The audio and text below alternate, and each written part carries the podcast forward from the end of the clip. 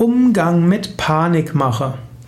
Manchmal hast du das Gefühl, dass ein Mensch in deiner Umgebung Panik verbreitet. Er sagt, ja, wenn das passiert, dann wird alles schlimm werden. Oh, wir werden nie das Ganze hinkriegen. Das Unternehmen wird pleite gehen und wir werden unser Haus verlieren und so weiter.